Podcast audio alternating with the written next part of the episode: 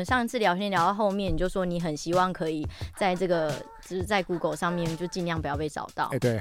然后，但是你会愿意来上节目，你也是觉得说可以讲讲你的故事，然后把某个你过去的东西留在一个空间，然后以后你小孩长大的时候，他们也可以听。对啊，我觉得这一段是很感动我的。OK。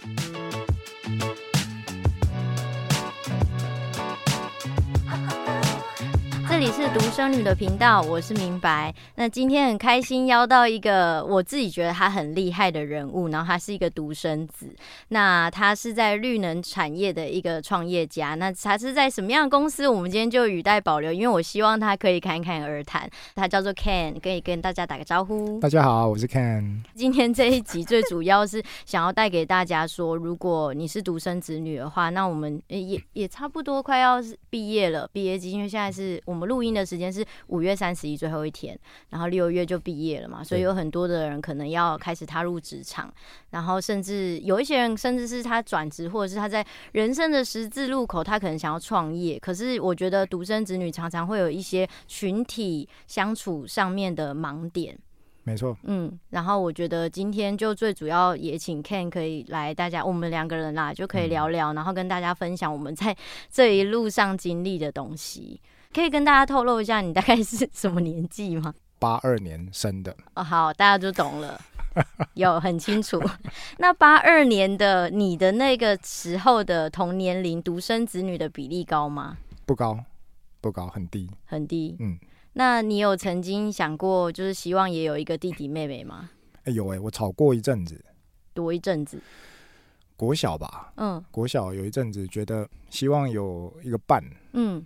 然后后来，当我长大了之后，就大概大到小三、小四之后，我发现如果他现在出生的时候，我会很麻烦，哦、所以我觉得让算算算比较好了，就没再吵 了，就没再吵了。那你那时候跟你妈吵的时候，妈妈怎么回应你？就就像现在的爸爸妈妈一样，对，就是一个糊弄的方法，就是嗯，就就没有啊，或者是生不出来啊，或者是就就就没有正面回应。对，哦，那为什么你？很想要，你那个时候是想要想要一个什么妹妹还是弟弟？没有、欸，我只想要有个伙伴。哦，oh, 你看那是弟弟吧？OK。但是有一天，当我有一天，我爸跟我说，他跟我的阿公阿妈结婚的时候，他就跟他我爸结婚的时候就跟他们说，呃，我只生一个小孩。嗯，这是他自己跟我讲的。嗯，然后很严肃的跟你说吗？嗯，对他他讲话都很严肃。哦，oh. 对。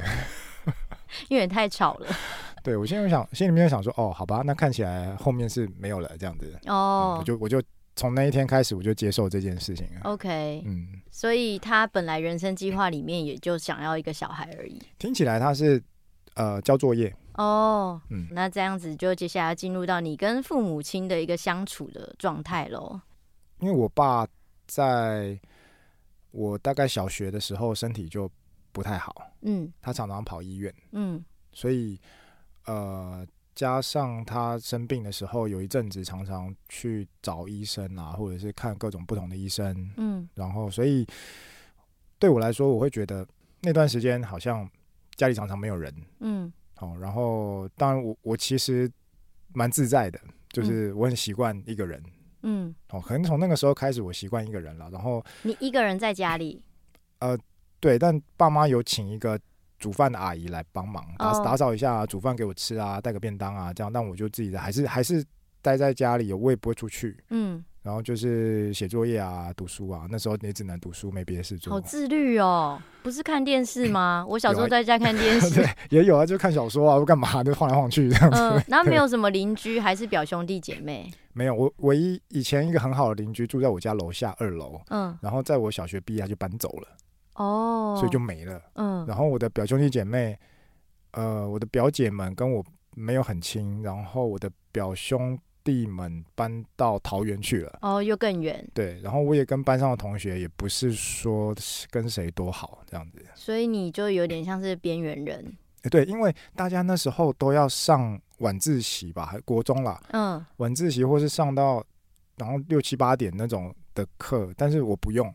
嗯，我五点下课我就回家，这时候这件事情在我的班上是异类，嗯，所以我我等于是一个特立独行的人这样子，然后我就下课我就自己回家，然后就跟大家其实就没有很多时间可以交流。对对对，就哇，跟我现在认识的你完全不一样哎。就是 我认识的 Ken 是，就是至少在社群媒体上呈现出来的样子是很多朋友，然后可能有一些嗯、呃、商会啊，或者是运动的一群 partner 这样子。对，但其实我是那个社恐蛮严重的。真的吗？哎、欸，很多社恐的人很奇怪、欸，就是明明就一天到晚出现在很多人的地方，然后说自己有社恐。真的，上上次就是也是正大的学长约我去唱歌，然后。我就到了之后，我发现我不敢上去，嗯，我不想上去。一场十几个人里面，只有两三个人我认识，剩下我都不认识，嗯。然后我就坐在楼下的花台，然后坐了半个小时，然后然后骗他们说你还没到，哎、欸，对，然后我还被那个铁人圈的朋友抓包，然后他说，哎、欸。你怎么坐在这里？然后就喝一杯，我们就跑去喝一喝 啤酒。哦，就还遇到别的朋友 比较熟的。对，然后喝完之后就啊，好啦，应该可以上去了，就就上去。那是一个 social 的场合吗？对。哦，OK。很社交。哦，就属于那种比较呃会让你不自在，或者是有特别目的性的那种场合，你比较不喜欢。没有，有目的性，我觉得 OK 哎。哦。我反而觉得哦，既然是要谈生意，来吧，那就就就来吧。还是他们没叫没？有时候没有，就不想上去。可能年纪比较大，不是？对啊，可能就是你，你也不晓得这个会这个集会是要干嘛的。嗯，然后好交朋友，我也也不晓得要要怎么交。有时候有有时候已经不知道怎么交朋友，因为现在可能出去已经很多的很多的饭局都是很有目的性的。嗯，对，你已经失去忘记自己怎么交朋友了。一个很纯粹交朋友的那种。对，但是你万万没想到的事情是，那一天去喝酒唱歌还可以谈生意。你说，呃，你坐在花台的那一天，对，哦，所以上去其实还是有一些东西是要讨论的，对，还是有一些很多的机会潜藏在这些人脉里面，哦，对，所以非得要去这样子，嗯，对啊，当下难不晓得大人的世界，对啊，所以会不会也是因为这样？哎、欸，有点离题哦。可是我也想要聊说，会不会是因为这样子，所以也让你更喜欢跟珍惜，就是去跑马拉松的这一块？就是它很纯粹，就运动，没错。然后大家一群喜欢运动的人，其实也没有什么什么心机啊，不会有。对啊，嗯，因为大家很忙，都要跑自己的，没时间耍心机。赶时间，我先走。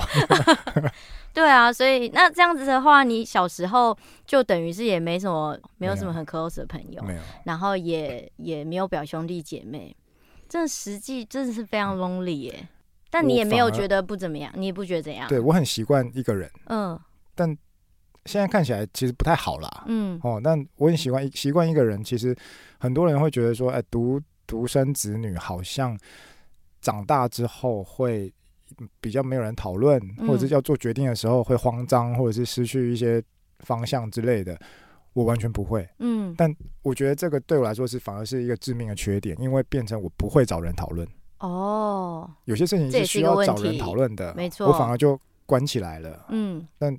有有时候会呈现在工作上面，有时候，嗯，那有时候是家庭上面，所以我我不一定是好事，真的。那这样子，你觉得没有人讨论，然后没有人可以互动，你有没有曾经在什么时间点意识？就是你刚刚讲说，哎、欸，对啊，这其实是一个问题，是在什么时间点你发现这是一个问题的？要出社会才知道。哦，所以在学校还没发现，嗯、在学校没感觉。嗯嗯，要出社会，真的出社会，然后。呃，可能在跌跌撞撞刚开始嘛，就跌跌撞撞一阵子之后，才发现有人有人愿意的话会点你一下，嗯，那那时候你就会想到这件事情，然后但因为这种事情其实是不断累积经验跟比较出来的，你才会发现说，哎，有人就是不断的找人讨论，嗯，好，那有人就是闷着头闷埋头苦干那种的，嗯，对，然后呃，所以我慢慢发现。我我自己会是倾向于某一个方面的这样的人。嗯，可是，在求学的阶段，不是会有一些？我不，你是念什么科系的？以前这个科系叫做矿野系。哦，它是挖矿跟挖石油、探石油探勘的，就是一个呃非常冷门的科系。可是感觉是以后变有钱人的科系，是吗？是吧？他后来，他后来。转型改名字，嗯、因为台湾已经没有矿跟石油可以挖了嘛。OK，后来就转转转转到最后，现在的名字叫资源工程系。嗯，然后大家听起来第一时间会觉得是做资源回收的，对不对？嗯，那资源回收还比较赚嘞，对不对？我们还 我念这个反而还没有感觉，不知道前途在哪里。对，因为是讲这地表以下的资源。哦，对，石油跟矿是包含了，当然还有一些。一些地下水啊，或者是等等之类的东西，是算是资源。OK，好特别的科系哦。那你们念这个科系不需要那种呃团体作业的分组分组作业这种？很少，嗯，非常非常少。只有后来后来去念 EMBA 才组才慢慢变多，才有才有大家讨论的机会啦。以前那就什么工程数学啊，那个一堆看不懂的数字，嗯，然后自己搞定就好了。对。哇，那你真的是很晚很晚才开始接触人群 诶，你前面就过得很好很平安诶。所以我我到现在因为晚接触人群的关系，所以现在才才会想要 catch up 的的的这个过程，然后又觉得以前没有没有接触到人群，所以现在有点不太知道该怎么样跟人相处。嗯。而且好，那回到你那个 有有一个部有一个人生阶段，我觉得蛮重要的，就是这可能是独生子会有很多独生子会面临的，就是很想要脱离妈宝这个标签。嗯，那呃，很显然的，你也没有什么表兄弟姐妹，像我就有很多表兄弟姐妹一起长大，然后你也没有邻居，然后好朋友就是反正也搬走了这样的一个故事。那你又离开了唯一可以跟你很 close 的家庭，原生家庭。那这样子，你是在什么样的状况下想要把妈宝这个标签撕掉？严格说，自己给你自己压力？严格说来是我自己自己给我自己压力，因为我爸一直说我是妈宝啦。哦、嗯，嘿，然后. 对，然后我只是想说，我应该要证明我可以靠自己。嗯，但只是完全针对我自己的原生家庭，想要。脱离这个感觉，嗯，那至于外界怎么看我，其实有时候也还好，还好这样。哎、欸，那爸爸本身也是一个很优秀的人嘛？他在工作上？对啊，他自己有以前经营一间那个事务所，嗯，做商标专利的事务所，哦，然后后来后来就是退休就就收起来了，嗯嗯，所以他也会希望说你可以有所作为。我不知道他怎么想，不然他为什么要这样攻击你，把你逼到？可能就是男生需要刺激啦，你就吐他一下，然后他可能就会觉得啊，我就不是这样子，嗯、所以才才会开始想要长大这样子啊。OK，我我有时候也是会这样吐我儿子啊，我就有时候会笑他一下，就是然后他他就会哭一下，然后就我不知道会会不会造成阴影啊。哦，这边打岔一下，Ken 他现在是一个呃是两宝爸，双宝爸，然后他有一个龙凤胎。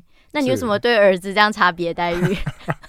因为这年头我不知道怎么搞的，儿子都比较像女儿，女儿比较像儿子。哦，那个性啊，比较像男生，或者是比较像女生。对，所以所以那个我我儿子从出生第一天到现在，我就是笑他，他就妈宝。嗯，真的他就是妈宝，没办法，就是我我我妈也这样觉得。嗯，就是有事就是找妈妈。嗯，然后天塌下来妈妈会顶。嗯，就是这种个性，我不知道是不是男生都这样子，然后。可能我小时候也是这样，说不定。嗯，对，所以才会被我爸 念的。那妈妈是一个怎么样的妈妈？你会怎么形容她？嗯，我妈哦，我妈，我觉得她很包容，包容性非常高。嗯，所以她虽然说她心里面不见得认同我的决定，但是她会听我说话。嗯，所以，嗯，我们即便。我出社会之后，或是甚至我结婚之后，有时候我们会约个喝个下午茶之类的，然后聊聊一下彼此的状况，这样子。所以跟他讲话，我不会觉得会被批判哦，比较舒服。对，比较舒服，所以你才就会就会比较像朋友啦。嗯，这样。好，然后当时反正就被爸爸这样子一路戳戳戳戳到，明明住在台北，就是住在 台，就是他家最想要集中的城市，可是你却在大学的时候选择南漂。对，到了。到台南去，到到台南去念书。那这个时间点，就是你第一次遇到了，就是群体要融入群体的压力了。就是你参加了排球社，对不对？嗯，一开始是去排球队。嗯，当时会参加球队，完全是因为可以不用修体育课。嗯，这个我有点难把它画成画在等号在一起。呃，球队也很累啊。对，但球队。球队训练的时间是平常日可能两天，然后晚上，嗯、然后体育课是真的就是课嘛，你要去修课，你要去上课，你人要到，然后怎么样的？嗯、体育课很开心呐、啊，体育课有很需要认真干嘛吗？大学、欸？对，但我希望我就是希望认真的干件事情。哇，哎、欸，你跟我一样，我等一下插播，你先 把这个故事讲完。因为我觉得，妈，你今天就是既然要选择一个运动，你说为什么不就把它做到好呢？就是全力的投入，让你尽可能的学到东西，然后变得。不能说很厉害啦，可是可是你投入之后，你才会发现有趣的地方在哪里嘛。嗯，好、哦，那我想说，那今天体育课可能有人去修网球，有人明天修什么东西，然后每个东西都摸一下，大家目的其实只是混水摸鱼过就好了。嗯，那我完全不是不是这么想。嗯，对，我觉得你既然要要弄，就要弄到最好嘛。嗯，所以其实这个这个个性哈、哦，已经完全的反映在我我自律这件事情上面了。嗯，因为我觉得。你今天要弄体育课，不管是不管是正课还是体育课啦，就是你就弄出了一个课来，你就给我做出什么东西？对，就要全力以赴，要让我学到。对，哦，然后你就正式的 进入了群体生活。对，那在这个部分给你最大的就是冲击是什么？就喝酒啊！我我其实不是一个很会喝酒的人。嗯，那球队就像一个小型的社会，他们常常。要加上就是学生嘛，嗯、学生有事没事就会约要打牌啦，要吃宵夜啦，要唱歌啦，对不对？然后就会弄到很晚。嗯，那身为一个运动员，你知道，我我把我自己期许是运动员，我的身体不是我的，我的身体是球队的，对不对？那为什么我可以去？为什么我可以去喝酒呢？嗯嗯，你是队长吗？不是，后来也没有成为队长。没有。哦，但是你就没有办法接受这样子的文化，呃，大学文化。对，就是对这样的文化啦。然后就是学长有时候就会揪说要要打牌啊，要唱歌啦。然后有时候可能又有谁要毕业嘛，对不对？或者迎新啊，或者是老师要退休了，或者是干嘛，反正只有名目就可以出来吃饭喝酒啊。对，然后就。其实这件事情对我来说压力很大，我觉得这时候已经是社恐开始了。哦，就是这个时候，而且我觉得有一个东西应该对你造成也很大的冲击，就是因为你是在台北长大，是你一路念到大学，才到、嗯、才到南部，就是往南飘。南部其实跟北部、中南部啦，我觉得这三个大块区域，包含东部，我觉得真的每一个地方的人人的文化是很不一样的。对啊，我觉得你那时候应该就已经有吓到了。对，他们人跟人的之间其实非常的紧密，也必须靠着这些场合才会把你把你们弄得很紧密啦。对，那我我其实是一直跟人保持一个很疏远的状态。嗯，就是就算跟我。不知道是算是很好的朋友，还是说运动圈的朋友，也会有时候也会这样跟我讲，嗯、甚至我太太也会这样跟我讲，她会觉得我就是一个。你太太也会这样跟你讲，这好像不太好吧？有时候就是一个一个把自己把自己孤立起来的感觉，这样。哦，这是一个警告吧？嗯、应该是，对，是哦。因为我不是那么很容易跟人就是分享我的想法。的人，因为我就会很担心被被人批判。哦，那今天真的是你的一个很大的突破。没错。那这边我刚刚有说打岔，我想要讲一个我跟你很像的地方，就是我大学其实念了三所。我不是一个很会念书考试的人，所以我都不是念到很很知名、很厉害的学校。可是我的内心是很想要学东西的，因为我从国中毕业选择高中的时候，我就是已经有一个目标，是我想要念呃学技术的。然后，所以我就学了技术之后，我大学也是想要读这这一类的这一类的学校。然后，呃，因为成绩不好，然后你只能够考上一些。现在也不需要再讲，有可能也已经倒掉的大学。Okay. 然后你就会觉得说，我也是缴了学费啊。然后因为我是女生嘛，那等于我是自己觉得大学应该就是我学习的人生最后一个阶段了，因为我也不用当兵，不用干嘛。然后本来也没有要念研究所啦。然后后来就觉得，哎，这边的老师都在混。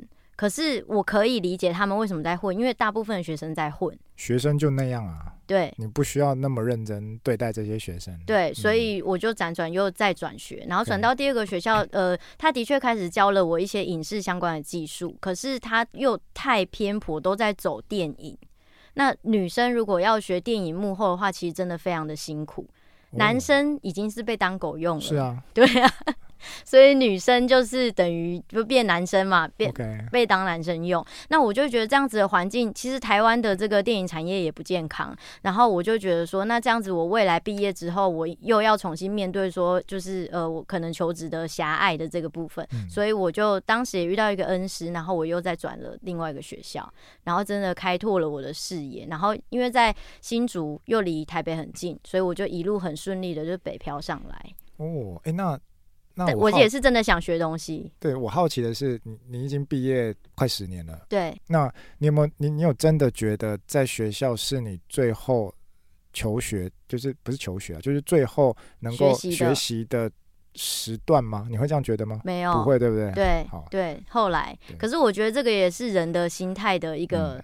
嗯自自己要要有意识，知道说哦，我我我现在已经离开了学校，可是我还是有很多的地方方方面面是可以学习到的。嗯、那当然，你在当下你要觉得哦，我现在是在学习，对啊，不然很多人他会觉得这只是一个人生的过程，然后囫囵吞枣就这样子过去了。我觉得学习必须要很刻意的，对，就是也许不一定是你你很呃想要让他很专业的。地方，可是你可以除了、嗯、除了这个专业本来就应该学习嘛，哈，然后不断去钻研很多细节的东西之外，你可以在在人生的过程里面，可能就是多方摄取，你就会发现，哎、欸，我从来都不晓得我对这件事情会这么有兴趣，你知道为什么吗？因为呃，我不是念物理的，但是我从大概两三年前开始，我突然间发现我对量子力学非常有兴趣，然后我去市场上搜刮很多。量子力学相关的书籍，然后自己在那边自己读，读得很开心。嗯、然后甚至我的客户还会跟我讨论这些，因为我的客户有一个是中研院的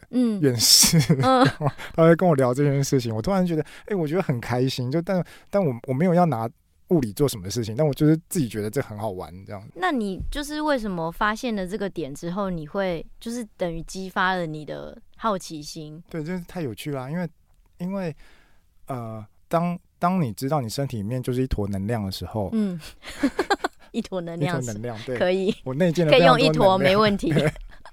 好，对，那你就会觉得说，哎、欸，那那这个宇宙是怎么组成的？嗯，那我们今天死掉之后，有任何东西会改变吗？我的意识在哪里？嗯，我的意识在我的，在我组成身体的这些粒子里面吗？嗯。不知道，目前是没有答案。目前没有答案。那有以前有有人做过一个实验，就是人死掉之后，体重大概会少十克，十公克。OK，听说这是灵魂的重量了。嗯，但这个是这离题啦，但是 这个很有趣，这样子。嗯、对，然后所以所以就觉得说，如果今天我要复制一个人出来，我要复制的是他身上的粒子，这些量子力学的这些东西，百分之百复制过来，我真的可以把这个人复制的出来吗？嗯，还是说我只是把细胞复制出来就好了？嗯。真的很，我觉得很喜欢，就是约朋友来录 podcast，因为可以可以知道，就是平常真的也不会聊到的另外一个面向。对啊。好，那我们现在从大学要进入职场了。嗯，好，来吧。好好来吧。呃，你刚刚有大概提到说，你其实很容易跟人保持一个距离，然后朋友也跟你说过，然后包含你的，你你你老婆也跟你说过。嗯。那你有就是好好的正视过这个问题，为什么会是这样吗？对啊，我。我不容易跟人深交。嗯，那原因出在哪？或者是你有在人生的长大的过程中哪里有跌倒受伤，所以让你觉得好像应该要保持距离吗？我我觉得原生家庭可能会影响到我一一点点，因为、嗯、因为有实际的例子吗？呃、对，应该说我我的父母亲可能他们就是这样子。嗯，然后相敬如宾。呃，不，不是，不是互相啦，就是对外好像就是这样子。我，我可能也许就只是展现我的七分，甚至三分，it depends 哈，就是，嗯、然后我一定会保留我自己的一部分在，不会，不会这么坦诚的让外面人知道这样子。嗯、一方面可能是，可能是原生家庭的影响，另外一方面可能是，嗯，我自己会会有一个。担心、害怕受伤哦，oh. 但我现在其实真的想不起来，可能会因为某些事情，可能以前发生某些事情，导致于我现在是这样，也说不定。嗯，我现在想不起来。那那这样子的个性，在进入职场后，你有发现，在哪一些部分，或是有没有什么实际的例子可以跟大家分享是？是、欸、哎，好像真的这样子是应该要调整的。因为就像刚刚提到的，就是我们跟中南部人打交道，其实会被人家贴上标签，就是你打巴郎。没错，你讲中南部就已经 没有用了，对不对？没有啦，我是不会啊，但我知道很多人，我不晓得为什么大家那么玻璃心呢、欸？嗯，对啊，就是是啊，中部就中部，南部就南部，北部就北部，不用觉得。可是我觉得打开电视新闻，常常有一种觉得，嗯，都都在报台北的新闻的那种感觉。哦，真的吗？真的啊。OK。因为你看每一台他报的，其实就都跟台北很相关哦。对，好，你要仔细观察，所以我不知道。对，好，以前没有那么大的感觉，是后来不知道听谁说，就是他也不看新闻，因为他不住在台北，嗯哦，他就觉得没必要看，都在讲台北的事情。OK，好，我是觉得就是跟乡亲们哦打交道的时候要保钢筋，我还有时候真的。不知道要讲什么话题，你知道有时候有时候乐色话很重要，对，这只是一个拉近彼此关系的机会而已。嗯、那那我我反而想很多，就觉得看我现在要我如果讲错话怎么办？嗯，对不对？我我的话题会不会不得体？嗯，或者是我今天讲话的方式或者我那我一想太多的时候，我根本讲一句话都讲不出来，嗯，你就被去丢到小波块里面，也不一定，就是我反而会担心说，哎。今天这个话题如果引发不出来涟漪的时候，我会不会这个客户我就没了，或者是我根本没有办法跟对方拉近距离，然后后面会怎么样都不晓得这样子。嗯，对。客户就是已经在创业的阶段了嘛？你刚刚所说的客户还是以前？对，以前可能没有想这么多，现在越想越多，年年纪越大越想越多，然后讲话越来越少，讲话越来越紧张。对，像我刚刚不是说我早上去宜兰嘛，然后那时候。不管是什么场合啦，我我发现就是遇到潜在的客户，嗯，潜在的这个供应商，然后哎、欸，我还是一句话都讲不出来。我直到现在，对，你你不是创业十年了吗？对，也也不是讲不出来，就是我我会选择第一个政治正确的答案，OK，或者是大家就很很坦然的讨论一些实物上的问题，嗯，而不是不是那个。那个拉迪赛的那种那种话题，那如果今天真的要拉迪赛，我还真的讲不出来这样的。那那你对自己这么自律，会不会也反映在你对人很要求呢？不会，我觉得我们真的很佛心。我我觉得我们对员工真的超佛心。那是你自己在讲吧？你举一个例子，怎么样佛心？呃，我们第一个最基本就是大家不用打卡上班。嗯。然后你几点进来，或者是几点离开，我根本没有人管你，我我也不管啦。嗯，哦，为什么？然后，但是我们只有在公司的云端的上面，大家自自己自由新政，记录你今天工作时间多久。嗯，但是我也不会去看，因为这个是要给劳动局交差的。OK，哦，第一个，然后第二个是我们的假勤都不会扣薪水。哇，嗯，就是同事有有。同事难免陆续都会生病嘛，但不知道为什么我都不会生病，然后，然后，哎，呸呸呸，不要讲，好，好，同事们生病就是可能，呃，请一个礼拜假或住院的，然后我都不完全不会扣薪水，嗯。嗯，然后我我的原则是，呃，目标完成，然后人找得到，嗯，就好了。十年来都这样，没有啦，就是公司刚成立，当然没有没有人嘛，就是最近两三，最近三五年用这样的方式，我觉得。还不错，但变成很看人。嗯，因为因为我太太跟我跟我讲，应该说她在她的社交圈里面分享我们公司这件事情的时候，居然有不认识的陌生人跟她说：“我我可不可以去你们公司？”但一听起来就觉得他想要占这个便宜。然后，因为我同事有的同事家里难免大家都有小孩，然后或者是爸妈要顾，所以可能有时候三点跟我说：“哎，老板，我今天先离开，你有事再打给我。”我说 OK 啊，快走，嗯，对不对？然后，然后有时候可能礼拜五下午就已经，呃，事情都忙完了。我说，那你为什么不赶快回家？嗯，对不对？就就是我会赶赶大家回家的，就是去陪小孩，去陪家人，然后把自己顾好，把家里顾好，你才有办法来工作。对，对，这个是逻逻辑嘛，顺序嘛，对不对？对啊。那我觉得我们这样是很照顾员工，虽然也因为我们员工没有几个，所以才可以好好的大家都能够照顾到。那有人想说，那他要搬回。搬回南投，嗯，那我我就跟他讨论说，那我们应该要想一个怎么样远端工作的方法。哇，嗯、天哪！听到这里，听众朋友们应该想说，好想知道是哪一间公司哦。我们还是没有打算要公开哦。OK，所以你太太就发现有人只只，只是听到这些东西而想要到你们公司，也没问说那你们公司的工作内容。啊对啊，就说你有缺的时候记得要找我。就听到这个我就不会找他了。对啊，那那你进入职场之后，就是我们再倒带一下，你你就是跟同事的相处这一些过程当中，有因为你自己的这样子的个性而就觉得很难融入吗？会啊，就真的很难融入哎、欸，就是。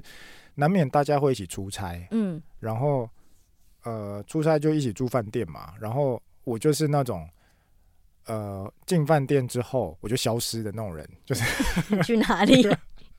例如说，例如说可能晚上忙完或者跟客人吃完饭七七点八点，然后回饭店，然后可能有人还会说，哎，那揪一下再。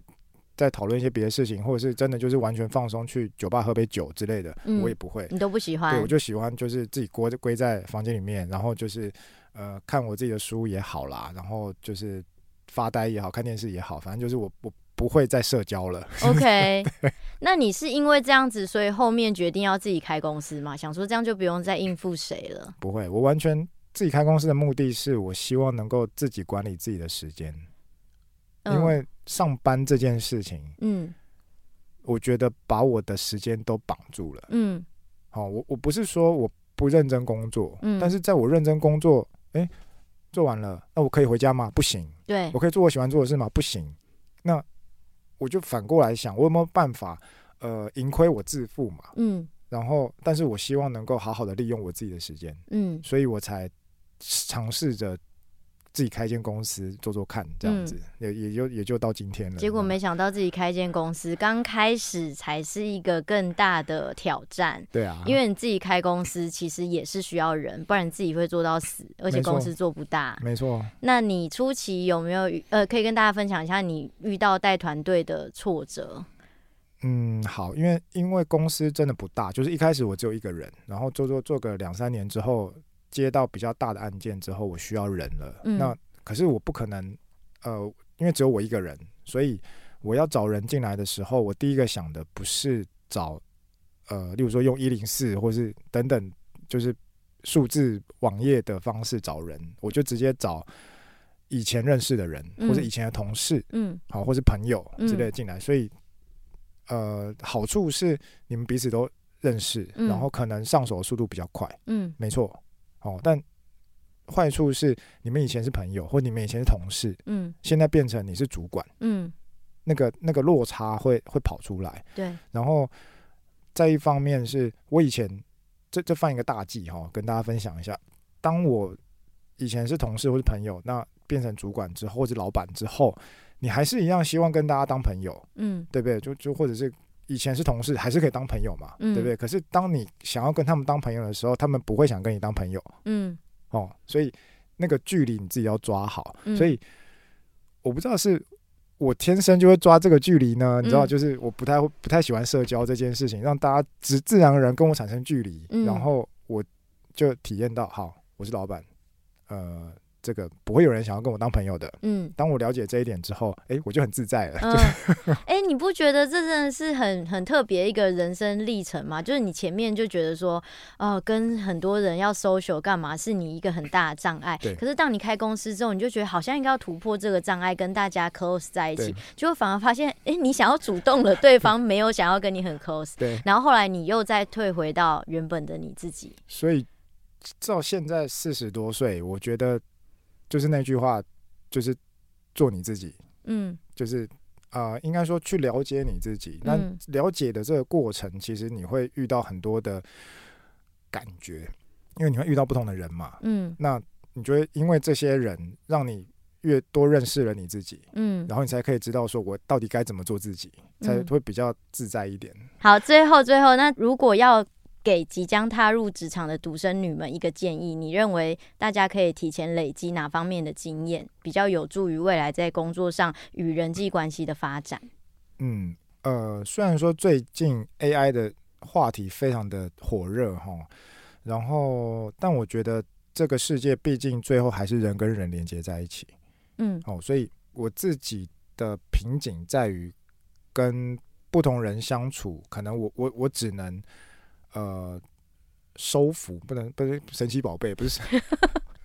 应该说，我特别会跟某一种族群的人相处。嗯，可是反过来，就是我特别不会跟某一种族群的人相处。所以我觉得大家应该在在这个成长的过程里面，尽可能接触各式各样不一样的人。嗯，你比你年纪大也好，然后你觉得他是三教九流，你觉得他他你不屑他一眼这种的，最好你就是去跟他认识，再多交流，对，多交流，你就会发现。有趣的地方在里面，嗯，现在是我这样的感觉了。哦，哎、欸，那你跟我想的一样、欸，哎，因为我，呃，真的也觉得，这也是我常常在我社群媒体会分享。我觉得独生子女一定要广结善缘，没错，在人生当中，没错，没错，对啊，因为如果没有其他的从小的环境啊，如果像 Ken 一样 都没有人可以陪伴他的话，那真的长大会经历到很多跟人的挑战。对对，因为跟人相处的过程也也像我刚刚提到，就是你才会更了解你自己。嗯，那可能可能你越没有跟人相处的时候，你反而是越不了解你自己的，你才才能知道说，哎，我的。优点、缺点，或甚至阴暗面在哪里，可能自己都不知道。嗯，哎呀，这这，我觉得这蛮可惜的啦。嗯嗯，哎、欸，那这样子，最后我想说，再问你一个有趣的问题，就是你接触了这么多不同，呃，就像中部啊、南部这这些人跟北部，那你针对这三个 区域的人，你的有没有一些就是想法，在你跟他们这跟我们交流的过程中，因为我是中部人。你有没有什么具体的可以说出这些人可爱的地方？